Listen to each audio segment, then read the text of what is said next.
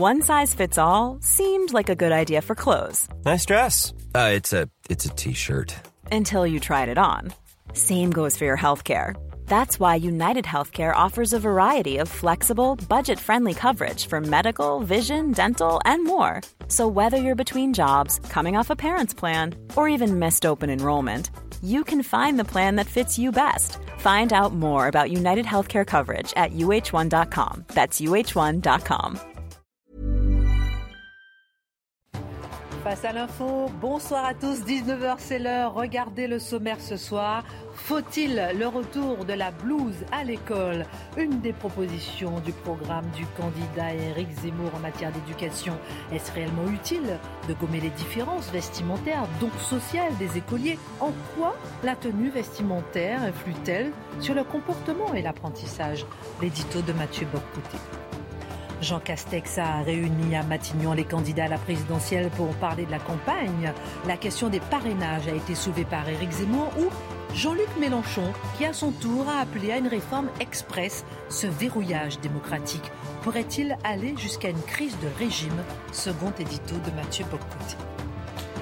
Il y a pile deux ans, la Chine annonçait le premier mort d'une pneumonie atypique que l'on nommera ensuite Covid-19.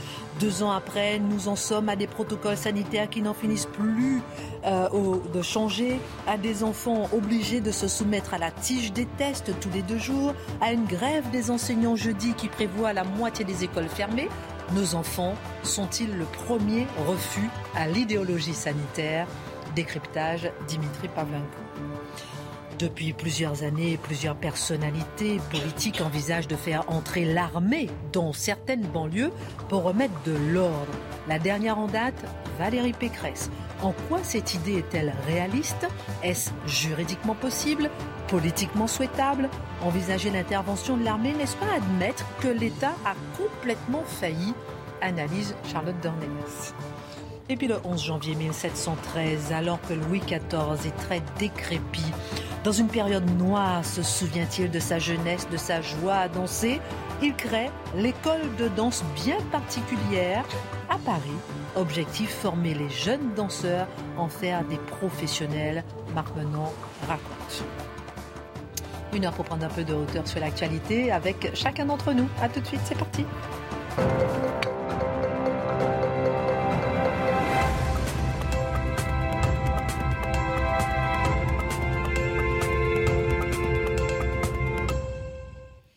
Retour sur le plateau. Non, non, on commence en fait. Vous avez repris le stabilo oui, en plus c'est ma couleur préférée celui-là. J'aime beaucoup. Ah d'accord. Donc enfin Dimitri se remet à travailler. Nous avons noté parce qu'il avait oublié son stabilo au début. Bon, vous avez passé une excellente journée. Hmm Alors on va voir ça euh, aujourd'hui. Parce que vous avez emmené votre blouse aussi. Aujourd'hui on est à bah l'école. oui, on est nos déguisements de journaliste. Hein. Depuis hier, nous en savons un peu plus sur les idées d'Éric Zemmour en matière d'éducation.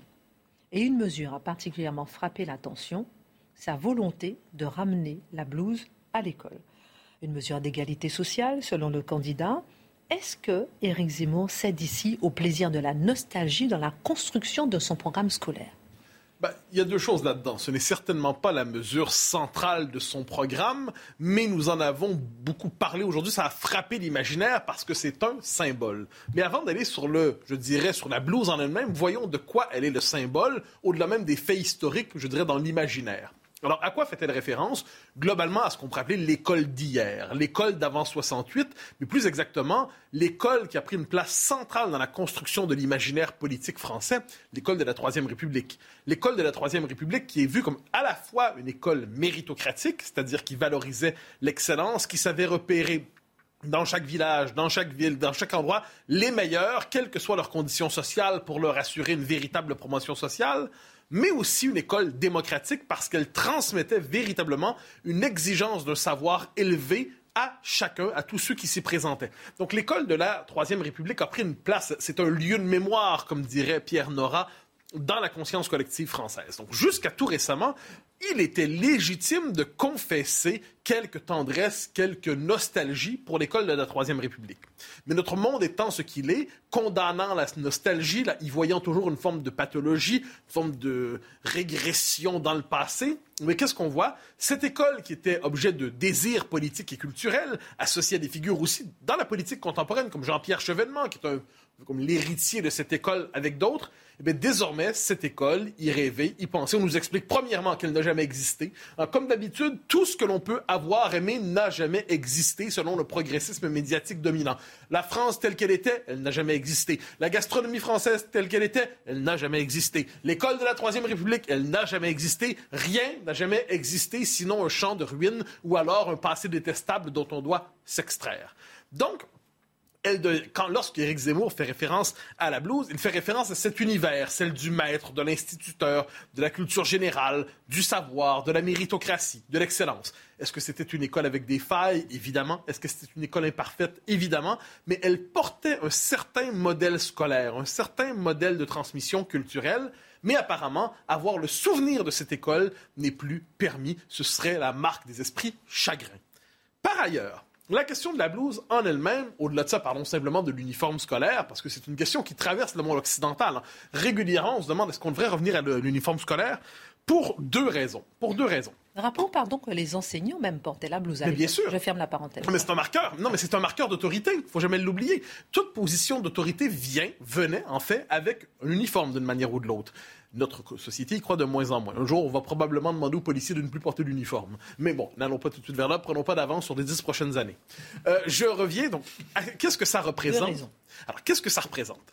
Alors, sur la question du consumérisme d'abord et avant tout, la colonisation des jeunes générations par les marques, par toutes les marques du consumérisme américain pour l'essentiel, mais pas seulement, fait en sorte que le désir d'identité, le désir d'affirmation, le désir de singularité s'investit désormais moins à l'école en tant que telle, dans les formes autorisées, permises, valorisées de l'école telle qu'elle est, mais plutôt justement dans toutes les marques du consumérisme, les différents symboles qu'on peut afficher d'une manière ou de l'autre qui sont, faut-il le rappeler, des marques de stratification sociale. Qui a les moyens d'avoir telle tenue, qui n'a pas les moyens de l'avoir, ça conduit à, ça crée à l'école, c'est une espèce de portrait en direct des inégalités, les vrais, à l'intérieur de l'école qui devrait avoir ce culte de l'égalité en classe c'est aussi une manière de lutter contre le communautarisme. Alors, quoi qu'on en dise, le communautarisme prend place à l'école. D'ailleurs, communautarisme et consumérisme, ça parvient à s'accoupler souvent de bien des manières.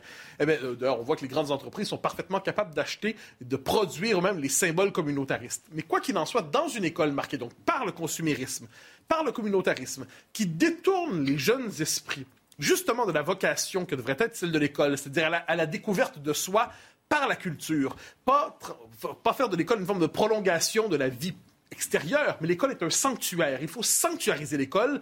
L'uniforme, la blouse, serait, de ce point de vue, dans cette logique, un symbole de cette sanctuarisation nouvelle de l'école. Euh, ça ne veut pas dire, ça ne veut pas dire que c'est la solution à tout, ça ne veut même pas dire que ce soit une solution nécessaire, mais on comprend ce à quoi fait référence Zemmour et bien d'autres, il faut le dire, lorsqu'il fait référence à l'uniforme à l'école. Ces idées vont-elles au-delà de la blouse? Eh bien oui, justement, il faut quelquefois aller au-delà du vêtement, comme qui dirait. Alors qu'est-ce qu'on voit quand on va au-delà du vêtement? Il y a une critique chez Zemmour qui, encore une fois, le dépasse. C'est pour ça que c'est une proposition intéressante qu'il nous fait aujourd'hui, parce que ça dépasse largement le créneau auquel on, on le cantonne habituellement. Il fait le procès de ce qu'il appelle le pédagogisme. Alors le procès du pédagogisme est un procès absolument essentiel partout dans le monde occidental. Qu'est-ce que c'est le pédagogisme? C'est cette espèce d'inversion du rapport à la connaissance dans nos sociétés. Alors le, fondamentalement, il y avait cette idée auparavant qu'il y a la culture générale. Il y a une espèce de culture générale qui se décline par la littérature, l'histoire, euh, les classiques qui fait référence d'ailleurs au grec et au latin, euh, la géographie. Tout ça, ça permettait au jeune homme, à la jeune femme, de se construire un savoir que l'on croyait valable pour tous. Tous n'avaient pas vocation à devenir des intellectuels. Hein. Euh, bonne nouvelle, soit dit en passant. Mais, cela dit, on croyait que tous pourraient trouver le moyen au contact des œuvres, au contact du savoir véritable, au contact de la culture générale, de ce patrimoine de civilisation, tous trouveraient le moyen de s'enrichir d'une manière ou de l'autre. Il y aurait une forme de dépôt dans les âmes, de dépôt dans les esprits de la meilleure part de cette culture. Chacun y entrerait par son chemin. Certains ont des esprits historiques, d'autres des esprits littéraires, d'autres des esprits politiques, d'autres des esprits juridiques. Mais dans ce savoir, il y a quelque chose d'essentiel pour la construction de l'âme, pour permettre à chacun de se découvrir au contact des œuvres. Donc l'école devait être autre chose, justement, qu'une prolongation dans les murs scolaires de la, société. Elle devait nous mettre contemporains de toutes les époques. Hein. C'est une idée forte chez Alain Finkielkraut, ça, mais chez bien d'autres, chez Alan Bloom aussi. Il y a cette idée que le propre de l'école, c'est de me rendre contemporain le temps d'une lecture de Platon, de me rendre contemporain le temps d'une lecture d'Aristote, de me rendre contemporain le temps d'une lecture de Tocqueville. Je pourrais multiplier les exemples, de me rendre capable de comprendre une époque au-delà des préjugés de la mienne. Le pédagogisme a inversé le rapport pédagogique. Il a aboli le rapport d'autorité entre le savoir et l'ignorance. On se dit qu'aujourd'hui, au nom de mon, authenticité intérieure, je vais me construire mon propre savoir selon mes préférences personnelles. Il n'y a plus de normes qui m'est extérieure et aussi abolition du rapport entre le maître et l'élève. Il ne faut pas l'oublier. On a d'ailleurs tout le vocabulaire des années 70, quand on parlait de l'élève, plutôt on disait l'apprenant. Il faut, faut, faut s'en souvenir. L'élève, c'est un beau mot, c'est-à-dire on s'élève. L'apprenant, c'est-à-dire l'idée d'égaliser le rapport entre le maître et l'élève. Ce qui rend très, très difficile la transmission de la culture s'il n'y a pas un rapport d'autorité. Donc, procès du pédagogisme, procès donc de la déconstruction appliquée à l'école, revalorisation par effet de contraste de la culture classique qui a été sacrifiée, qui a été oubliée. Éric Zemmour affirme aussi que l'école endoctrine aujourd'hui. Ah ben oui, parce que ce n'est pas vrai que l'école n'enseigne rien aujourd'hui. Elle relaie aussi tout un discours idéologique, le discours idéologique dominant. En fait, on a remplacé la culture générale par une forme de culture générale inversée qui est celle de la déconstruction. Ça consiste, par exemple, si on s'intéresse à l'histoire, à n'aborder l'histoire qu'à partir des préjugés du présent, parce que le présent des préjugés. Donc là, moi, toujours, ça donne l'exemple, on va s'intéresser, si on tombe sur l'œuvre de Proust ou de Balzac, on va chercher la transphobie chez Proust, hein, la discrimination chez Balzac, et, ainsi de suite, probablement l'antispécisme. Vous imaginez la suite, il y en aurait plus plusieurs exemples en la matière. Donc, il nous dit plusieurs idéologies de la déconstruction, le politiquement correct, se sont emparées de l'école. Et c'est vrai. Parce que si on regarde la manière dont le néo-progressisme le progressisme globalement a vu l'école depuis les années 70, on s'est dit globalement, c'est toujours le même constat on n'est pas capable de convaincre les adultes de penser comme nous. Hein. Ils ont des préjugés, ils sont traversés par des stéréotypes. Le vieux monde pèse en eux, le vieux monde les pénètre et les empêche véritablement de comprendre les lumières de la doctrine qu'on leur propose. Donc qu'est-ce qu'on fait? On se dit, la jeune génération, on va finalement se tourner vers elle et on va lui inculquer les idées nouvelles qui sont nécessaires. Donc tout le discours, le Bataclan habituel aujourd'hui, le multiculturalisme, la société inclusive, l'antispécisme auquel on fait référence, une certaine conception du rapport à l'écologie, non pas sur le mode de la protection de l'environnement, mais de l'anxiété climatique. Tout ce discours, en fait, devient le substitut de culture générale. Ça devient le langage commun entre les disciplines. C'était quoi le génie de la culture générale? C'est que le juriste, l'historien, l'avocat, l'homme politique hein, avaient un langage commun qui était la culture générale. La culture générale inversée de notre époque, c'est le politiquement correct. C'est ce politiquement correct qui se substitue au savoir et à la culture. J'ajoute une chose, c'est pas vrai seulement à l'école primaire et secondaire, comme on dit chez nous, c'est aussi vrai au niveau universitaire, au niveau des études supérieures. Et à travers tout cela, c'est le rapport au savoir qui s'inverse. Nous programmons les cultures, croyant par ailleurs construire une culture sans préjugés. Mais ce constat et ce programme vont bien au-delà quand même du candidat Eric Zemmour. Ah ben oui, et c'est pour ça qu'il faut y revenir. C'est le rapport à la transmission culturelle qui est en question ici. Qu'est-ce que ça veut dire être capable de transmettre une culture? Ça veut dire de croire suffisamment à la culture pour vouloir la transmettre, pour vouloir lui donner une prolongation, l'enrichir, certes, l'amender, la réviser, mais on croit, qu'est-ce que c'est la culture? C'est qu'on a un trésor de civilisation à transmettre, et pour le transmettre, il faut y croire suffisamment.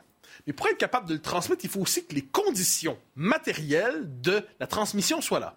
Or, on le sait aujourd'hui, puisqu'il y a une forme d'effondrement de l'autorité à l'école. L'effondrement du niveau à l'école, il est reconnu, soit dit en passant. Hein, il n'y a que les théoriciens du pédagogisme pour nous expliquer que tout s'améliore toujours. Hein. Formidable. Bravo les gars, on vous croit. Mais quand on regarde l'effondrement de l'école, la possibilité pour l'enseignant le professeur d'enseigner, non quand son autorité est contestée, quand la salle de classe devient un véritable enfer, quand les professeurs sont déprimés à l'idée d'aller en classe, est-ce que je vais être capable d'enseigner aujourd'hui ou est-ce que je vais devoir me transformer en policier de classe pour faire du contrôle? Est-ce que je vais être capable, pour les calmer, pour être capable d'avoir un petit moment où je transmettrai la culture? Est-ce encore possible? Alors, cela dit, je crois que le rôle du professeur, il est inscrit dans l'imaginaire collectif de la plus belle manière qui soit. Et moi qui ne dis pas si souvent de bien que ça des Américains, je vais le faire pour un instant. Hollywood a su faire au fil des ans quelques films exceptionnels qui ont mis en scène, on se souvient la Société des poètes disparus, on pourrait en nommer quelques autres, qui ont mis en scène la figure du professeur qui change une vie. Qu'est-ce que c'est le professeur qui change une vie? Sur 50 professeurs et enseignants que vous aurez dans votre vie, il y en a un que vous allez vous rencontrer. Il va vous révéler à vous-même votre vocation. Il va vous faire découvrir un texte qui va changer votre vie. Il va vous faire découvrir une part de vous-même que vous n'auriez pas pu découvrir si vous n'aviez pas été à son contact. Il va, vous, il va vous faire découvrir des passions que vous n'auriez pas connues autrement. La fonction du grand professeur, elle est absolument essentielle. On n'en a pas besoin de 5, de 10, de 20. Mais un seul peut changer une existence. Mais pour cela, pour que ce grand professeur, on puisse le rencontrer, encore l'école doit-elle l'accueillir et ne pas se transformer en environnement hostile pour qu'il puisse enfin transmettre le savoir qui est sa passion. Quel professeur a changé votre vie, Dimitri? Moi, c'est une professeure d'histoire en classe préparatoire. J'ai senti tout de suite que ça vous parlait. Ah oui, oui, non, ça c'est vrai. Enfin, ce qu'a dit Mathieu, c'est vrai. Bah, elle, m'a particulièrement marqué, mais il y en a eu d'autres, et c'est vrai. Et je pense que tout le monde se souvient d'un enseignant. Bah oui, ça, ça, a été. Non, mais parce que vraiment, ça, ça, ça a changé ma vie je me suis cru historien pendant quelques, quelques mois. Marc Menant. Vous la place. je vous donne le mot de la fin tout à l'heure, mais Marc Menant. deux choses déjà. La blouse grise, parce qu'il y a l'époque de la blouse grise. Après, c'est les, blouses de couleur. On est déjà dans la dégradation. Sinon, l'instit et les élèves, c'était la blouse grise. Et maintenant, je voudrais quand même désacraliser un peu cette école qui était non pas celle de l'autorité, mais celle souvent de l'autoritarisme. C'est-à-dire que le prof, il avait la règle, et si vous ne répétiez pas au mot près, quand il vous tapait dessus. Et les professeurs, comme vous dites dans le cercle des poètes disparus ou euh, les choristes, ce sont des gens à charisme, des gens qui vous donnent un souffle. Et donc, donner un souffle, c'est effectivement entrer dans cette pétillance de la connaissance. Et ça, c'est une véritable fête. Et ça ne se fait pas dans l'autoritarisme. Charlotte. Sur la, question de, la blouse ou de l'uniforme, en effet, on comprend mal cette société euh, passionnée par l'égalité partout et qui ne voit pas que c'est le plus grand facteur, notamment pour des enfants qui en plus sont des éponges de ce qu'il y a autour d'eux. Donc ça, c'est une très bonne chose. Hein. Moi, c'est dans le scoutisme, pour le coup, j'ai découvert le génie de l'uniforme par rapport à ça, hein, même par rapport aux milieux sociaux, par rapport à l'argent des parents, par rapport à tout ça. C'est absolument génial. Et après, euh, sur le reste, je signe. Absolument. Dernier mot, Mathieu. Vous me permettre cette petite confession. Mon père, qui était professeur euh, toute sa vie, professeur d'histoire au niveau collégial chez nous, encore aujourd'hui, des gens m'arrêtent dans la rue, rue pour me dire Votre père m'a enseigné, il a changé ma vie. Alors, quoi qu'il en soit, je me permettais de lui rendre hommage dans les circonstances. Mes parents aussi, ils ont changé. Enseignants tous les deux, ils ont changé la vie de, beaucoup d'enfants. Ma maman aussi. Ah ouais. Ah vous avez des parents enseignants aussi? Enseignants aussi, vous? Et vous? Vous, eh ben, avez été enseignant. ouvrier, à 40 ans, il est devenu professeur. Il a ah travaillé à l'usine. Le soir, il faisait ses cours. Il a obtenu son diplôme et à 40 ans, il a été sacralisé professeur. Vous êtes quand même tous des fils d'enseignants. Eh hein. Très intéressant tout ça. Dimitri? Il y a pile deux ans, la Chine annonçait le premier mort d'une pneumonie atypique qu'on nommera après le Covid-19 ou la Covid-19. Triste anniversaire. Le virus continue de rythmer nos vies. Plus de 10 000 classes sont fermées aujourd'hui. Plus de la moitié des écoles risquent d'être fermées jeudi avec la grève annoncée des enseignants. Mm. Dans ce contexte, le Premier ministre a dévoilé sans crier gare hier soir de nouvelles règles pour le protocole sanitaire à l'école. C'est la deuxième fois que cela change en huit jours. Oui, oui c'est vrai que la France est réputée dans le monde entier, je ne sais pas si vous le savez, mais pour son instabilité fiscale. Quand un investisseur vient en France et renonce à investir, le premier motif qu'il vous cite, c'est oh les règles fiscales, ça change tout le temps. Eh bien voilà, on voit que l'instabilité est en train de contaminer l'école.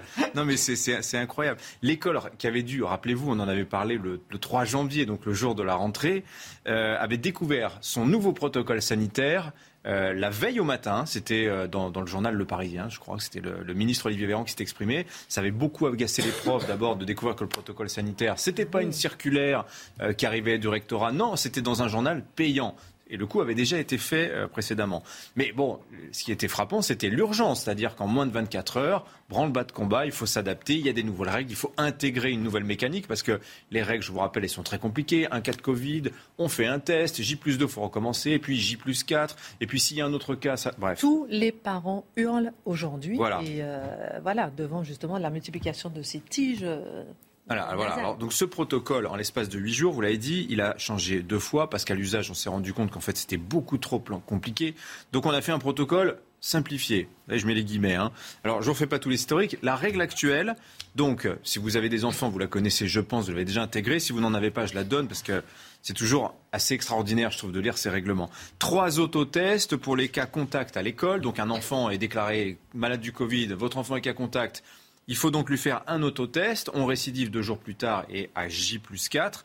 Euh, il n'y a plus obligation de faire le test antigénique ou PCR, donc le test qu'il faut faire en laboratoire ou en pharmacie, euh, est terminé pour l'obligation pour les parents de récupérer les enfants euh, immédiatement dès lors qu'on a découvert qu'ils étaient cas contact. Avant, ça se passait comme ça. À 10h05, on découvrait que votre enfant était cas contact. Il fallait tout de suite venir le chercher, quitter son boulot, séance tenante. Voilà. Donc il y avait un côté comme ça, un petit peu Ubuesque. Euh, oui, tyrannique. Moi, je dis tyrannique, vraiment.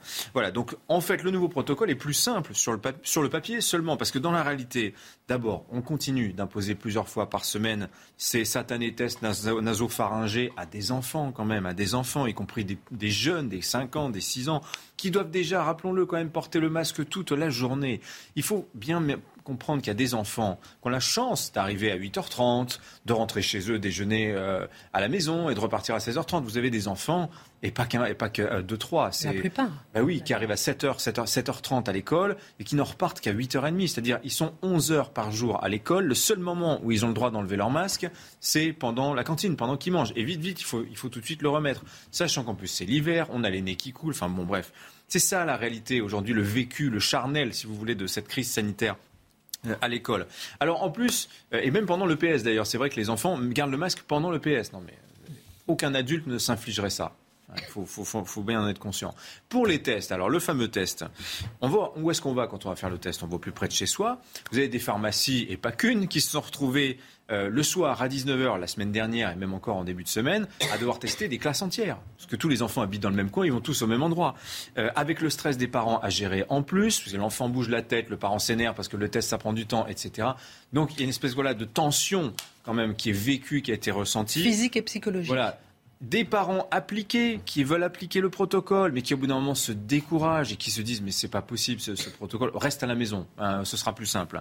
Voilà. Alors donc l'autotest à la maison, sympathique aussi parce que euh, d'abord, alors petite information, sachez que les autotests, puisque c'est le must du moment, hein, tout le monde veut des autotests, c'est 5 euros maximum. À savoir que le prix comme pour les masques, euh, le tarif est plafonné par euh, l'État. Donc si on vous le propose plus cher que 5 euros l'unité, c'est une arnaque, il ne faut pas acheter, c'est illégal. voilà. Euh, donc sur présentation d'un papier de l'école, les parents peuvent les retirer gratuitement à la, à la pharmacie. Mais ensuite, bah, il faut se débrouiller, il faut le faire soi-même, sachant que déjà avec, quand c'est un professionnel qui fait le test, ça n'est pas toujours très évident. Donc bonjour les tests ratés. Et là, on en arrive en fait à la mécanique infernale, à savoir que maintenant ce sont les enseignants qui se plaignent de ce protocole sanitaire parce qu'ils estiment qu'il n'est absolument pas fiable il ne garantit pas euh, l'absence de contamination dans les écoles et ça se vérifie. D'ailleurs, actuellement, on voit bien tous ces profs qui sont absents. On dit 10 à 15 des enseignants qui sont absents en ce moment, soit parce qu'ils sont malades, soit parce que leurs enfants sont malades, parce qu'il faut les garder. Bref, voilà, voilà la situation vécu aujourd'hui par les gens. Il y avait un excellent témoignage d'une maman ce matin chez Pascal Pro, Charlotte, j'ai vu que vous y étiez. Elle s'appelle Laura. Qui euh, Laure, je crois. Laure. On baptisé Laure la vraie vie parce qu'elle racontait. Vie, voilà. Très Alors bref, personne n'est content en fait, Dimitri. Oui, et tout le monde aussi est épuisé. Dans les classes, il faut voir que le nombre d'élèves varie absolument euh, chaque jour. Et donc on ne se retrouve pas. Alors c'est pas de la grève perlée, ce sont des absences perlées en fait, avec des effectifs de classe qui varient euh, pratiquement euh, tous les jours. Et donc ce va-et-vient, si vous voulez, des élèves et des profs à l'école, ça a pour effet, certes, la classe ne ferme pas, mais ça casse la fameuse continuité pédagogique. Rappelez-vous ce lien que l'éducation nationale promettait de maintenir entre la classe et la maison, notamment lors du premier confinement, avec le, le télétravail à la maison pour les élèves. Là, on voit bien que l'enseignement à distance ne suit pas. Et pour cause, les enseignants qui sont en classe, à qui l'on dit ne faut pas fermer la classe, ils ne peuvent pas se dédoubler. Donc voilà, on a les, on a les mêmes problèmes d'ailleurs matériellement pour récupérer les cours aujourd'hui qu'en mars 2020. Il n'y a pas eu énormément de progrès sur, plan, sur ce plan-là. En plus de cela, quand ce sont des grands, à la limite, l'autonomie d'apprentissage passe encore pour les lycéens, par exemple, mais pour des petits qui sont dans l'apprentissage de la lecture, vous voyez, ça n'est pas possible. Alors donc les profs, qu'est-ce qu'ils réclament là pour la grève de, jeudi? On annonce 75%. Ce sont les syndicats qui disent ça. Hein. Un peu comme les, manifestations, il hein, faut se méfier un peu des, annonces, mais quand même 75% des profs qui, qui pourraient faire grève. C'est quand même colossal. Les profs disent des choses intéressantes. Ils disent, d'abord, prenons des tests salivaires. Alors, ces tests salivaires, ils sont autorisés depuis un an. On nous dit, oui, mais c'est pas efficace, euh, ils sont pas bons pour détecter Delta.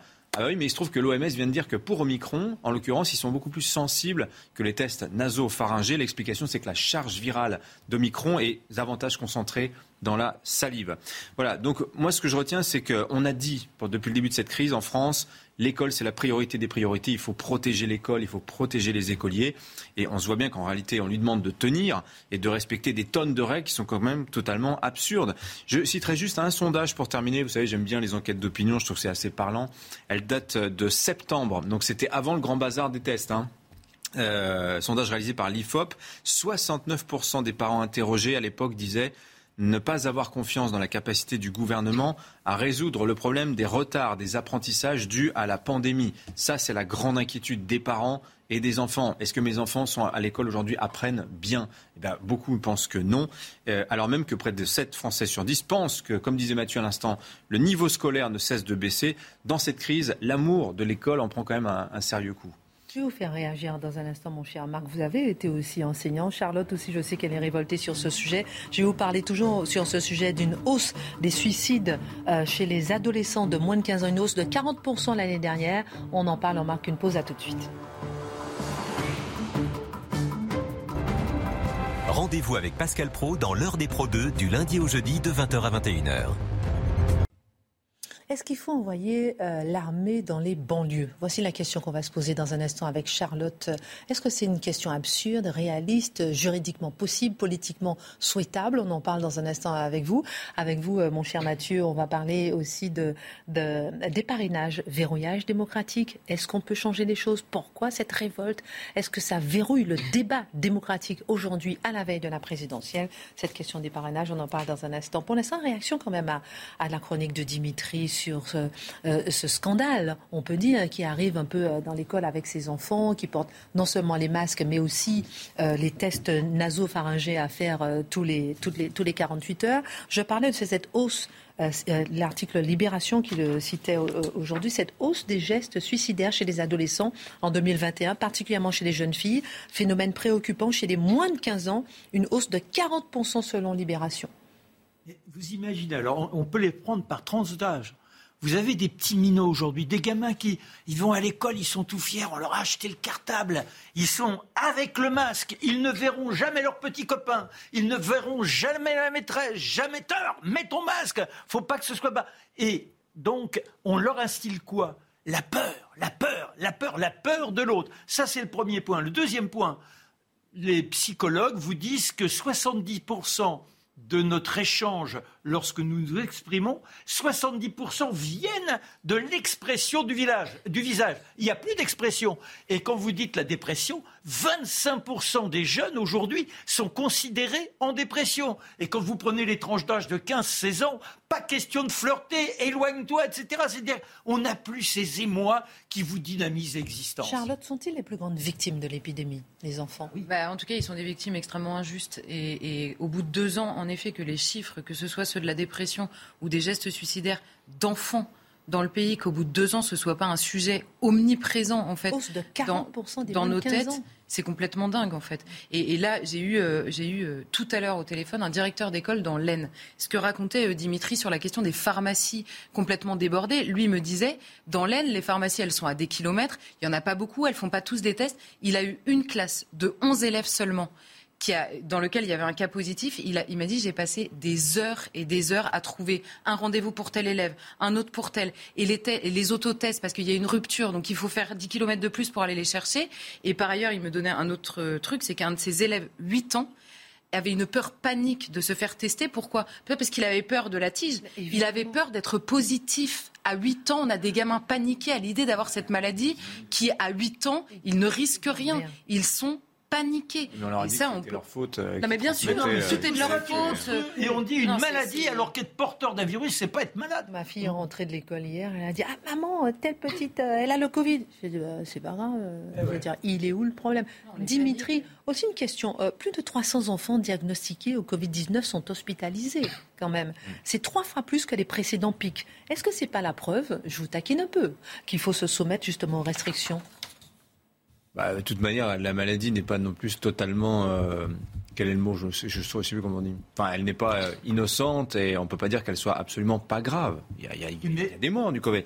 Non, mais- Mais euh, non, simplement, ce que je voudrais dire, c'est que je pense que cette histoire-là de test, hein, c'est, c'était la chose que, que le gouvernement n'a pas vu venir. Je pense que politiquement, euh, ça peut peser très très lourd. à- on est à 89 jours du premier tour de l'élection présidentielle. On voit que le, le ministre euh, Blanquer est mis en difficulté par ce sujet-là.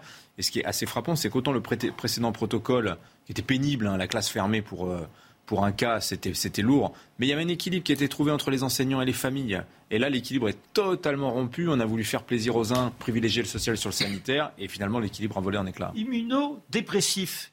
C'est-à-dire que vous dites vous-même, les gamins, ils sont là, tentative de suicide. Vous êtes dans une fragilité totale, donc il est normal qu'on en retrouve quelques-uns à l'hôpital. Et n'oublions pas qu'il y a l'hôpital des enfants malades et que malheureusement, euh, oui, la santé n'est pas garantie parce qu'on a deux ans ou trois ans.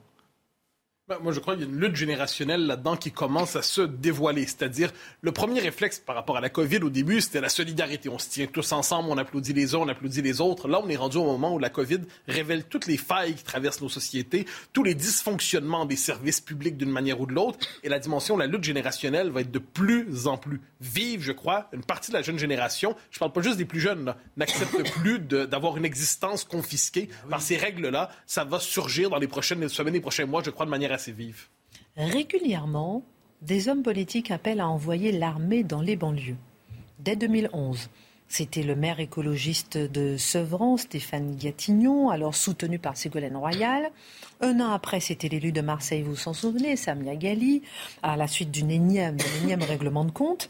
Beaucoup d'hommes politiques l'ont promis en campagne et la dernière en date, Valérie Pécresse. Charlotte, qu'en pensent les Français et est-ce tout simplement faisable? Alors, il y, a, beaucoup d'hommes politiques, vous l'avez rappelé, qui ça, ça revient extrêmement régulièrement, surtout en période d'élection. Et il y a aussi beaucoup de Français. Je ne sais pas si vous vous souvenez, en avril dernier, mais a priori tout le monde s'en souvient, il y avait une tribune des généraux qui avait été euh, publiée dans Valeurs Actuelles. Et il y avait cette phrase que je vous cite dans cette tribune. Si rien n'est entrepris, le laxisme continuera à se répandre inexorablement dans la société, provoquant au final une explosion et l'intervention de nos camarades d'active sur le territoire national. Alors, il y avait eu deux sortes de réactions la réaction de beaucoup sur les plateaux de télévision qui hurlaient au coup d'État, à la tentative de putsch, à la volonté euh, de prendre le pouvoir. Quand on relit cette phrase, on comprend que c'était un risque que pointaient ces généraux en disant si ça continue comme ça, nos camarades d'actifs seront obligés d'intervenir. Et il y avait une autre réaction qui était celle des Français, qui avait été sondée dans la foulée. Alors d'abord, cette, euh, cette tribune avait reçu 58% de soutien dans ces sondages, et 49% des Français s'étaient déclarés favorables à l'intervention de l'armée avec ou sans le consentement des politiques. Vous imaginez à quoi sont prêts euh, les gens dans ce sondage. Donc c'était complètement euh, dingue comme résultat. Donc évidemment, si tous les hommes politiques euh, nous le ressortent régulièrement, on espère que c'est faisable. Donc sur le terrain juridique, en fait, le droit français prévoit plusieurs dispositifs juridiques qui permettent de renforcer les pouvoirs des autorités administratives quand il y a une situation exceptionnelle qui le nécessite. D'abord, il y a l'article 36 de la Constitution qui permet de passer à l'état de siège. On connaît très très bien l'état d'urgence depuis quelques années pour différentes raisons. Juste après, il y a l'état de siège. Donc là, il a été déclaré pendant la guerre d'Algérie, pendant les émeutes de 2005 et après les attentats en 2015, très rapidement. Et il y a un transfert de pouvoir des autorités civiles vers les autorités militaires sur des points extrêmement précis euh, à ce moment-là. Mais en dehors de cet état de siège ou en dehors de l'article 16 de la Constitution, euh, où là c'est le président de la République qui prend tous les pouvoirs, les forces armées, elles peuvent participer au maintien de l'ordre euh, quand elles sont requises dans le cadre du Code de défense. Alors pour faire très simple, ils appellent ça eux, la règle des 4 I. Pour retenir, c'est beaucoup plus facile. C'est quand les moyens civils sont inexistants, insuffisants, inadaptés ou indisponibles. En clair, c'est sentinelle ou vigipirate. Il y a déjà des camarades d'actifs, comme il disait, déployés dans les rues. On les voit déjà. Donc à ce moment-là, effectivement, les forces armées peuvent être requises. Donc oui, c'est juridiquement possible. Par ailleurs, c'est envisagé euh, euh, au, sommet de l'État. C'est des, des scénarios, des scénarios qui sont envisagés.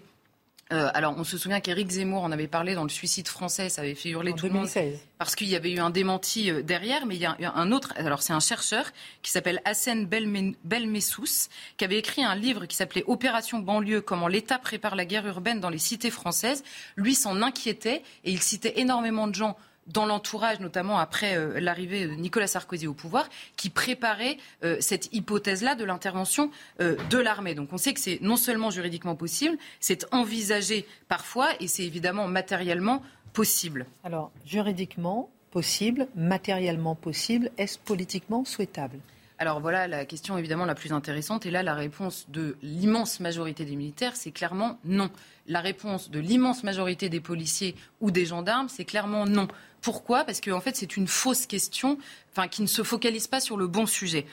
D'abord, il y a beaucoup de tristes souvenirs de l'intervention euh, de l'armée euh, pour le maintien de l'ordre. Ça s'est euh, la plupart du temps très mal terminé. Alors il y a Fourmi, on en parlait pendant la pause. Fourmi 1891, 9 morts. C'est une manifestation pour la journée des 8 heures. Voilà, on envoie l'armée, 9 morts, 35 blessés. Après, 1891.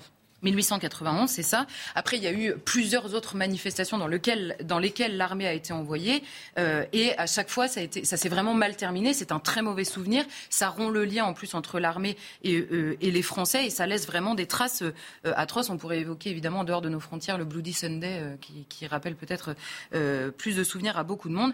Bref, ce qu'on comprend, c'est que l'armée, en fait, son métier, c'est de faire la guerre. Donc, il faut comprendre qu'il y a une inadaptation structurelle de l'armée aux missions qu'on voudrait lui donner. On pourrait multiplier par les exemples parce que quand l'école faillit, on se dit tiens si on envoyait les jeunes euh, entre les mains des militaires, ils nous répondent on n'est pas ni prof, ni éducateur, ni babysitter.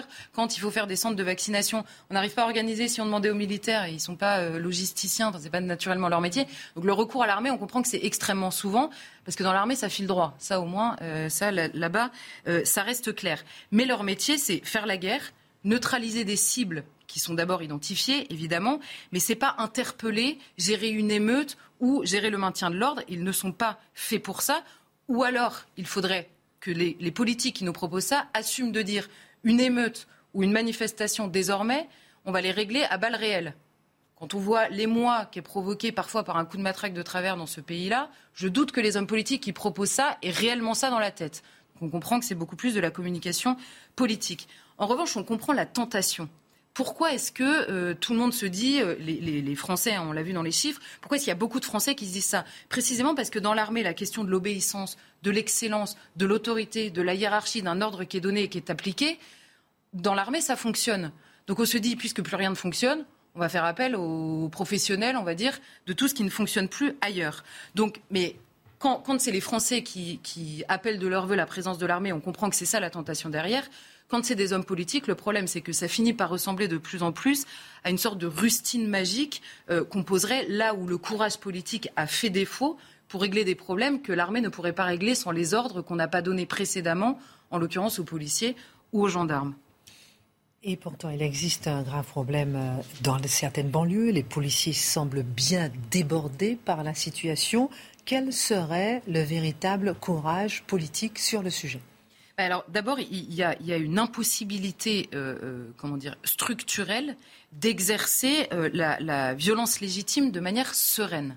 Quand il y a une émeute, quand il y a des débordements de violence dans une manifestation, toutes les forces de l'ordre vont vous répondre la même chose. D'abord, il y a une insécurité juridique pour le policier ou le gendarme qui est engagé parce qu'il ne sait jamais quelles vont être les conséquences de ces actes pris, imaginez-vous, pris dans une émeute. Il faut réfléchir 15 fois en se disant ça, est-ce que j'ai le droit? Est-ce que, est que machin? Il va falloir que je fasse un rapport à chaque fois que je sors ma matraque, que je sors mon LBD. Il doit faire des rapports à chaque fois.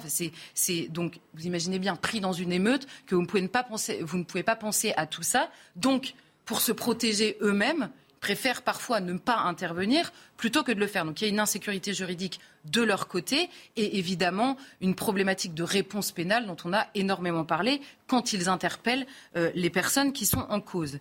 Il y a un problème politique de fond. Alors Thibault de Montbrial, dans son livre qui s'appelait Osons l'autorité, il avait énormément développé cette question. Il appelait ça la doctrine Malik Oussekine, vous savez, du nom de, ce, euh, de, de, cet homme qui était mort sous les coups euh, des voltigeurs à l'époque. Et depuis euh, la mort de Malik Oussekine, il y a un tel traumatisme que la doctrine, c'est éviter tout contact physique entre les forces de l'ordre et les personnes qui sont en face d'eux, quand bien même les personnes qui sont en face d'eux, en l'occurrence les émeutiers, eux cherchent à tout prix le contact physique.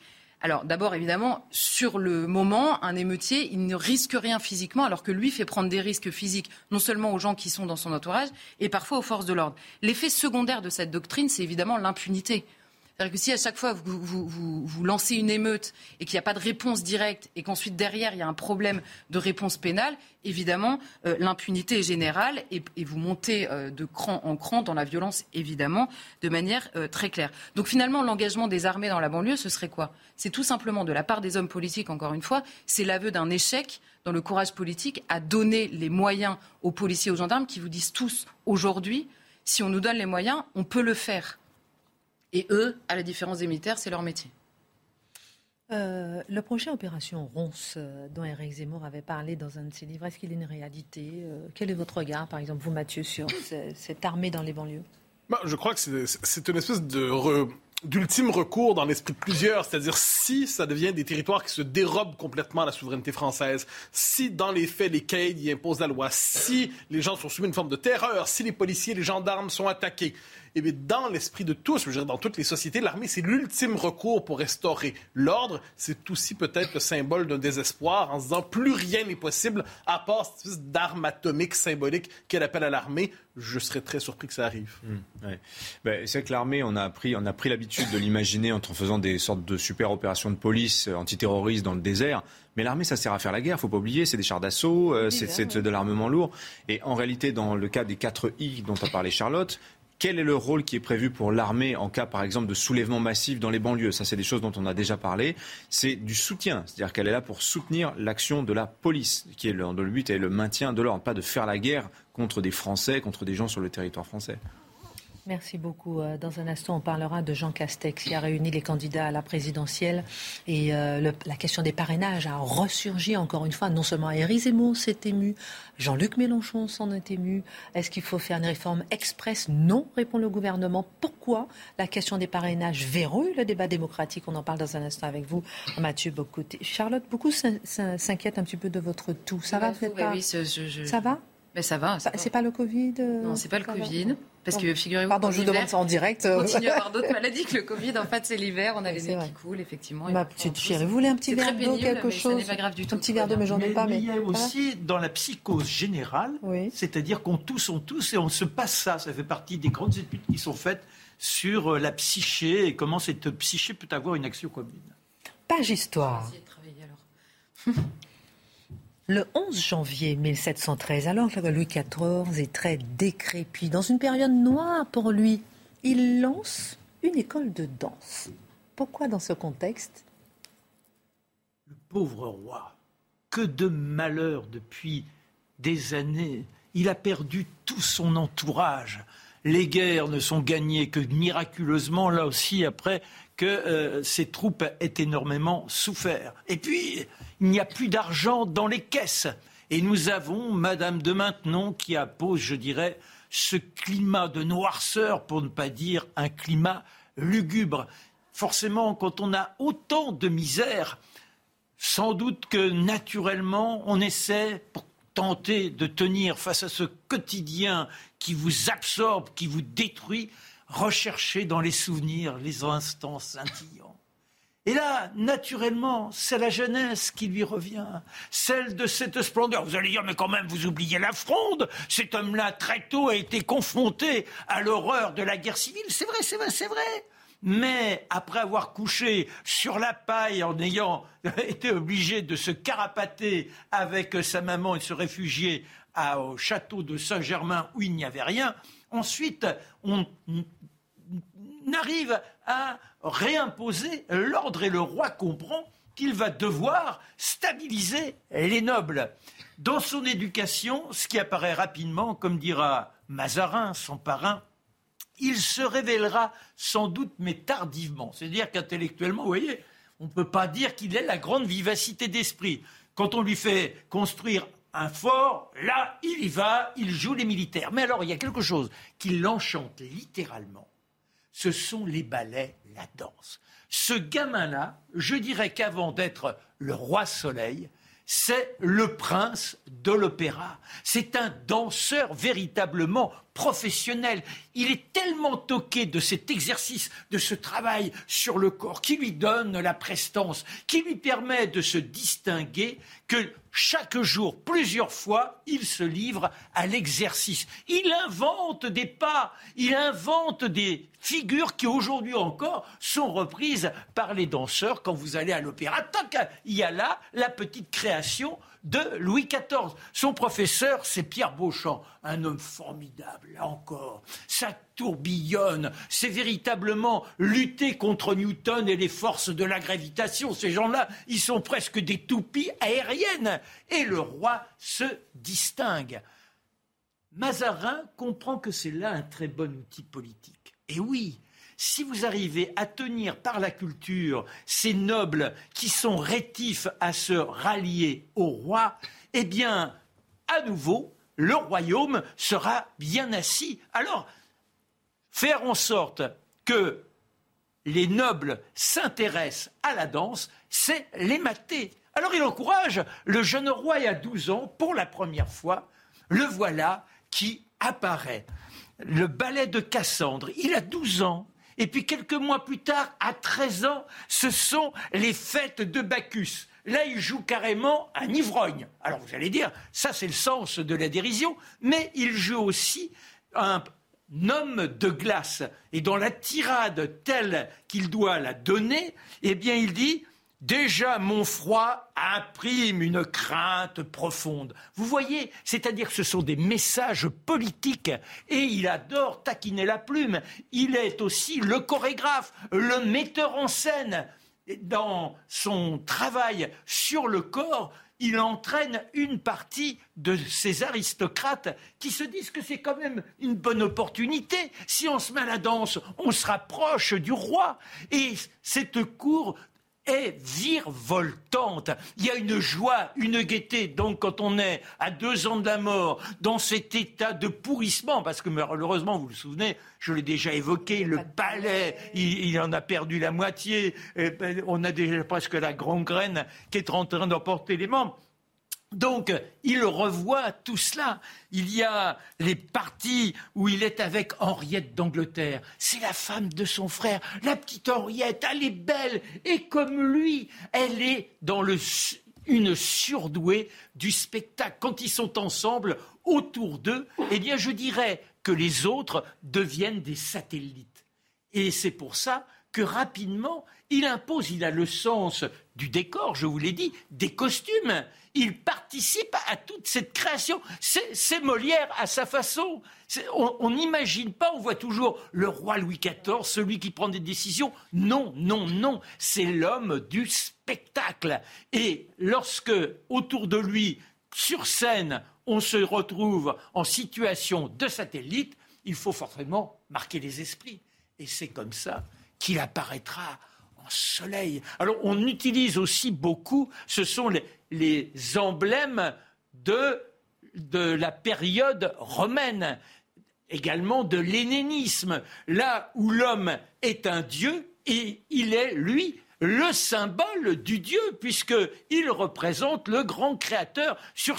Il y a une sorte de syncrétisme entre le spirituel et l'art on aura un roi virevoltant très longtemps comme ça, jusqu'en 1670. C'est-à-dire que jusqu'à 35 ans, c'est un roi qui se donne sur scène à 35 ans. Peut-être qu'il se sent un peu usé et qu'il se dit qu'il ne pourra plus émerveiller aussi longtemps ses foules et il décide de cesser, de passer sur scène. Il est en connivence avec le roi depuis un bon moment. Et lorsque Molière est apparu dans l'entourage du roi, il a participé, entre autres, à la création des fâcheux. Quand le roi se retrouve avec les fâcheux, il regarde, il dit, mais dans vos portraits, dans, dans ces scénettes, il manque un personnage. C'est le chasseur et c'est lui qui donne les indications à Molière. Et le jour où les fâcheux sont joués, eh bien le roi, lui aussi, sera sur scène toujours à faire en sorte que les nobles soient de plus en plus sous la coercition de son pouvoir, mais sans se rendre compte, ce n'est pas à la trique, mais au pas de danse que l'on est dans la discipline, dans le respect de l'autorité. Donc en 73, il crée l'école en disant il faut qu'il y ait un avenir de l'opéra, il faut qu'il y ait des jeunes et cette école sera gratuite au 19e siècle. Les jeunes qui participeront, on finira par les appeler les petits rats. Rats parce qu'apparemment c'est un raccourci d'opéra. Et puis aussi certains disent, c'est que quand on fait des pointes, eh bien ça crisse sur le plancher. J'hallucine. On fait les pointes, mon on crisse et hop, ça fait le bruit du rat, d'où les petits rats de l'opéra. Formidable cette page histoire de Marc Menon avec le petit rat de l'opéra. Retour en 2021. Le Premier ministre Jean Castex a réuni à Matignon, 2022 pardon, a réuni à Matignon les chefs de parti et les candidats à l'élection présidentielle pour parler de la campagne. La question des parrainages, je le disais tout à l'heure, a ressurgi en force. Parrainage inversement proportionnel aux intentions de vote des Français.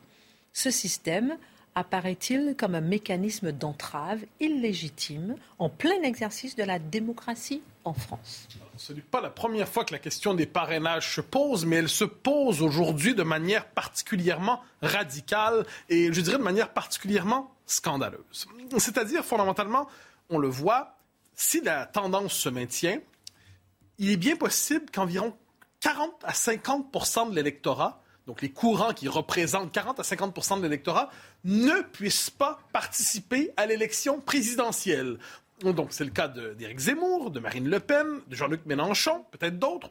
Alors on se retrouve dans ce scénario où près de la moitié des Français, donc des courants de pensée, des courants de pensée, c'est pas des préférences frivoles, ce sont des courants qui se constituent, qui, qui véhiculent un imaginaire, qui véhiculent un diagnostic sur le pays, qui véhiculent un projet eh bien, ne pourront pas participer parce que les institutions sont verrouillées de telle manière qu'ils ne seront pas capables d'avoir leur héros, leur champion, leur candidat dans la présidentielle. Alors, on nous dit quelquefois, oui, mais ils vont finir par les avoir, c'est une question de temps, ils vont finir par se qualifier inévitablement, on nous fait toujours le même coup.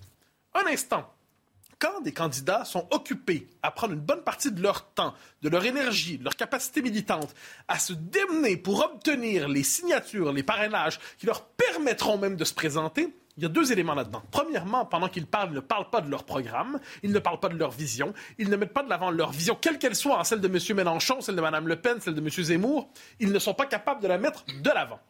Ensuite, il y a un autre effet qui est plus pernicieux, mais qui me semble tout à fait fondamental. Lorsque tout ce qu'on dit d'une candidature, c'est il n'y aura peut-être pas ses parrainages. Ah, il pourra peut-être pas passer le, test. Ah, Est-ce qu'il va être capable de se présenter? Ça jette une forme de soupçon d'amateurisme, de discrédit. C'est-à-dire, ben, regardez la bande de, bras cassés, ils sont même pas capables de passer le test, en fait, de la candidature. Donc, autrement dit, c'est le traitement qui est normalement réservé à des forces protestataires. On dit, on verra s'ils sont capables de se qualifier ou non.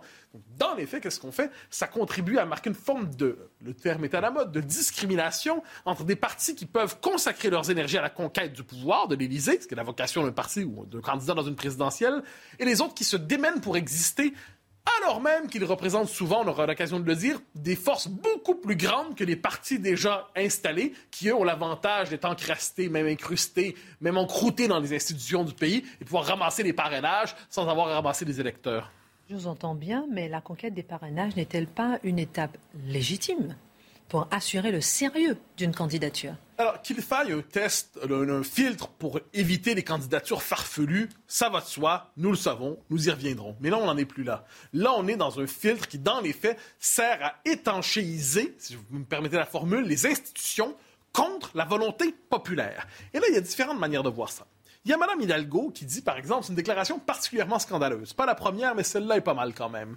Qui s'en va dire, bah, vous savez, si les candidats réussissent pas à avoir leur parrainage, ben, c'est qu'ils méritent pas démocratiquement de participer à la présidentielle de la part de madame, je crois qu'on l'appelait madame 3 mais c'est rendu madame 2 si j'ai bien compris. Ben, ouais.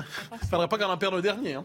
Alors, quoi qu'il en soit, madame Hidalgo, ce qu'elle nous dit, c'est une réaction corporatiste. C'est une volonté de... Autrement dit, c'est le symptôme de cette classe politique officielle qui, qui possède les institutions par force d'inertie, mais qui n'est plus connectée au courant profond de l'opinion, qui veut verrouiller les institutions, les confisquer, les privatiser en quelque sorte. Les institutions sont à nous et vous n'êtes pas digne d'y participer parce que vous n'êtes pas déjà installés dans le système. Donc, toutes les forces politiques émergentes, les forces politiques nouvelles. Et quoi qu'on en soit, on est dans un monde qui change, un monde qui bouge. Donc, des forces politiques nouvelles émergent à gauche, à droite, au centre et ailleurs. Ces forces ne sont pas les bienvenues. Vous ne le méritez pas démocratiquement. C'est une réaction, dans ce cas-là, dans le mauvais sens du terme, de conservatisme institutionnel et de l'état d'esprit d'une partie de la classe politique qui veut véritablement se protéger contre la concurrence. D'autres ont cru, j'ai cru comprendre dans la campagne, ont dit moi, je ne débat pas avec les candidats qui ont pas leur parrainage. Ah, ça vaut pas la peine, vous n'êtes pas dans la cour des grands. Avant, c'était ils sont pas candidats. Oui, puis là, ils sont pas candidats. Maintenant, ils sont pas dans la cour des grands. Hein, ils n'ont pas leur parrainage. Autrement dit, c'est une manière, disons-le clairement, de mépriser les électeurs. Parce que les électeurs ont déjà choisi. Les électeurs ont déjà tranché. Les électeurs ont dit, ce candidat-là, on verra bien ce que ça donne, mais on veut qu'il participe au débat. Ce candidat-là, on verra bien si on est d'accord avec ses idées, mais il doit participer à la compétition électorale. Eh quand un système en vient à expulser de la possibilité du débat public ou à multiplier les embûches, imaginons, imaginons que demain, ni Mélenchon, ni Le Pen, ni Zemmour, ni peut-être Jadot ne participent à la présidentielle. Ce serait une présidentielle sans légitimité. Ce serait une présidentielle qui ferait faillite avant même d'être tenue. De ce point de vue, ce serait une présidentielle qui annoncerait une crise de régime. Hmm, de régime, vous exagérez un peu, non? Non, je ne crois pas, je ne crois pas. Parce qu'il y a l'idée en démocratie, il y a la souveraineté populaire, il y a la volonté populaire, il y a la volonté générale. Quand le système de représentation, hein, le peuple ne s'exprime jamais d'un seul hurrah, bravo, hurrah, on l'aime, on l'aime pas. Non, il y a des mécanismes pour permettre la formation de la volonté populaire. Quand ces mécanismes sont brisés, quand ces mécanismes ne permettent plus véritablement aux courants qui constituent l'opinion, aux partis, aux mouvements, aux tendances de participer au débat public, ça veut dire que les institutions se calcifient, qu'elles se désubstantialisent, qu'elles s'assèchent, qu'elles se retournent contre le principe dont elles devraient être gardiennes, c'est-à-dire la démocratie, c'est-à-dire la possibilité d'organiser un débat sous le signe du pluralisme éclairé entre différentes tendances et les différentes visions du bien commun qu'ils portent. Et qu'est-ce qu'on voit à travers ça? On assiste à une forme de dédoublement de l'espace politique. Entre d'un côté des partis, je l'ai dit, souvent fossilisés, mais qui veulent conserver la maîtrise, le monopole sur les institutions. Et de l'autre côté, des partis vivants, émergents, qui ont souvent une base militante, qui parlent à l'imaginaire de notre époque, qui n'ont pas simplement l'avantage d'accumuler des mairies, des conseillers régionaux, mais qui ont aussi l'avantage quelquefois d'accumuler des électeurs. Eh bien, les électeurs sont de trop parce que les maires n'en veulent pas. Et ça, je pense que cette tension-là, elle est particulièrement visible à gauche. Il faut le dire dans ce débat-là, entre Mme Hidalgo et M. Mélenchon. La France insoumise, on, devine que j'ai quelques réserves à propos de ce parti. Mais il serait absolument scandaleux que ce parti qui est vivant, qui est connecté au courant de l'opinion, qui fédère des tendances réelles de la vie politique, eh d'un côté, on a la structure vide, le Parti socialiste, hein, parti de notable, parti, vieille, parti vieille, parti d'un autre temps. Je ne dis pas qu'il ne réussira pas à se réinventer. Je dis que pour l'instant, il ne l'a pas fait. Et de l'autre côté, la France insoumise, qui, quoi qu'on en pense, est un parti vivant, qui témoigne d'un imaginaire vivant, ancré, qui est au courant de la formation de la volonté populaire. Eh bien, finalement, l'espèce de conservatisme institutionnel fossilisé, archaïque, fait en sorte de dire c'est celui qui n'existe pas vraiment, qui veut profiter d'un dysfonctionnement institutionnel, du système des parrainages, pour dire finalement, je veux profiter de vos votes. Hein. Quand vous n'aurez pas vos, qualifications, amenez ici les électeurs, on va faire revivre la vieille boutique avec le nouveau, euh, le sang nouveau qui arrivera parce que vous n'avez pas réussi à vous qualifier. Ça existe aussi à droite, soit dit en passant les républicains ne sont pas dans un état aussi, excusez-moi, je me calme. Les républicains ne sont pas dans un aussi mauvais état que les socialistes, c'est vrai. Il n'en demeure pas moins qu'ils n'occupent pas tout l'espace à droite aujourd'hui, quoi qu'on en dise le Rassemblement national incarne tout un courant qui s'est autonomisé au fil du temps. Et d'ailleurs, pour certains, le Rassemblement national ne devrait pas participer au débat public. On est toujours très heureux lorsqu'il ne parvient pas à faire élire de députés. Alors moi, je ne veux pas dire du bien ni du mal du Rassemblement national, mais c'est scandaleux l'idée qu'on se félicite du fait que tout un courant de pensée auquel des millions de citoyens se, réfèrent, eh bien, ils peuvent pas. Désolé, vous n'êtes pas les bienvenus à l'Assemblée. Chic, chic, chic, on a fait le cordon sanitaire contre vous. Il y a quelque chose là-dedans, c'est un déni de démocratie. En, démocratie, il ne s'agit pas d'aimer son adversaire, il s'agit d'accepter qu'il existe. Éric Zemmour, avec Reconquête, émerge. C'est toute une mouvance qui se coagule autour de lui. Eh je pense qu'elle aussi existe. Est-ce qu'on peut décréter qu'elle ne devrait pas, après avoir trouvé son incarnation politique, participer à la présidentielle qui vient? Il y aura encore une fois déni de démocratie.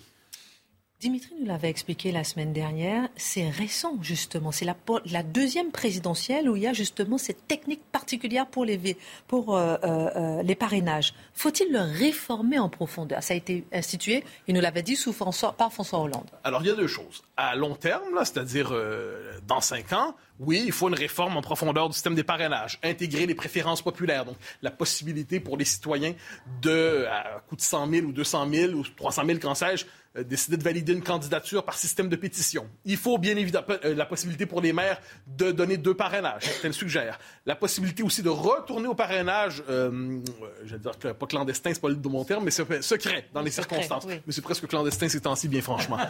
mais il y a une urgence en ce moment. il, se pourrait, il se pourrait qu'on change la loi, il se pourrait, mais je pense que la véritable urgence, c'est que les maires se mobilisent au nom de l'esprit. Le maire, c'est une figure importante en France, beaucoup plus qu'ailleurs dans le monde. C'est une figure démocratique essentielle. Je pense que David Lisnard a un rôle essentiel un rôle, je dirais même, historique dans les circonstances. Il devient le gardien et celui qui rend possible la démocratie française. Il y a un leadership à jouer. Tout le monde, tout le monde chante les, vertus de David Lisnard avec raison. Je pense que c'est un homme vraiment de qualité qui incarne une partie de l'avenir à droite et peut-être même au-delà de la droite. Mais le fait est qu'il doit mobiliser les maires, il doit les mobiliser pour dire là, la fête est finie, il faut véritablement que les candidats qui comptent véritablement puissent participer à la présidentielle pour qu'on puisse parler d'autre chose, pour que ce blocage technique ne devienne pas un blocage démocratique.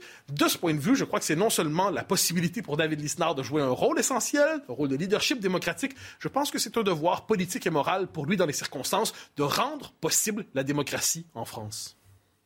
Marc ça me rappelle en ce moment la belle histoire de France. On est dans la période de 1848, une année révolutionnaire, où on a vu que lorsque le peuple ne peut pas s'exprimer, il y a forcément des conséquences négatives. Bien oui. Dernier mot pour finir. Non, et ce qui est très intéressant, c'est qu'à l'époque, par exemple, pour euh, être euh, député, vous n'étiez pas spécialement candidat. C'est le peuple qui spontanément vous désignait, et pas spécialement dans une circonscription, mais dans plusieurs circonscriptions, et ensuite vous choisissiez celle où vous, souhaitiez, dont vous souhaitiez être le représentant. Et Napoléon III, enfin le futur Napoléon III, c'est comme ça qu'il est élu député et qu'il va revenir en France pour prétendre devenir président.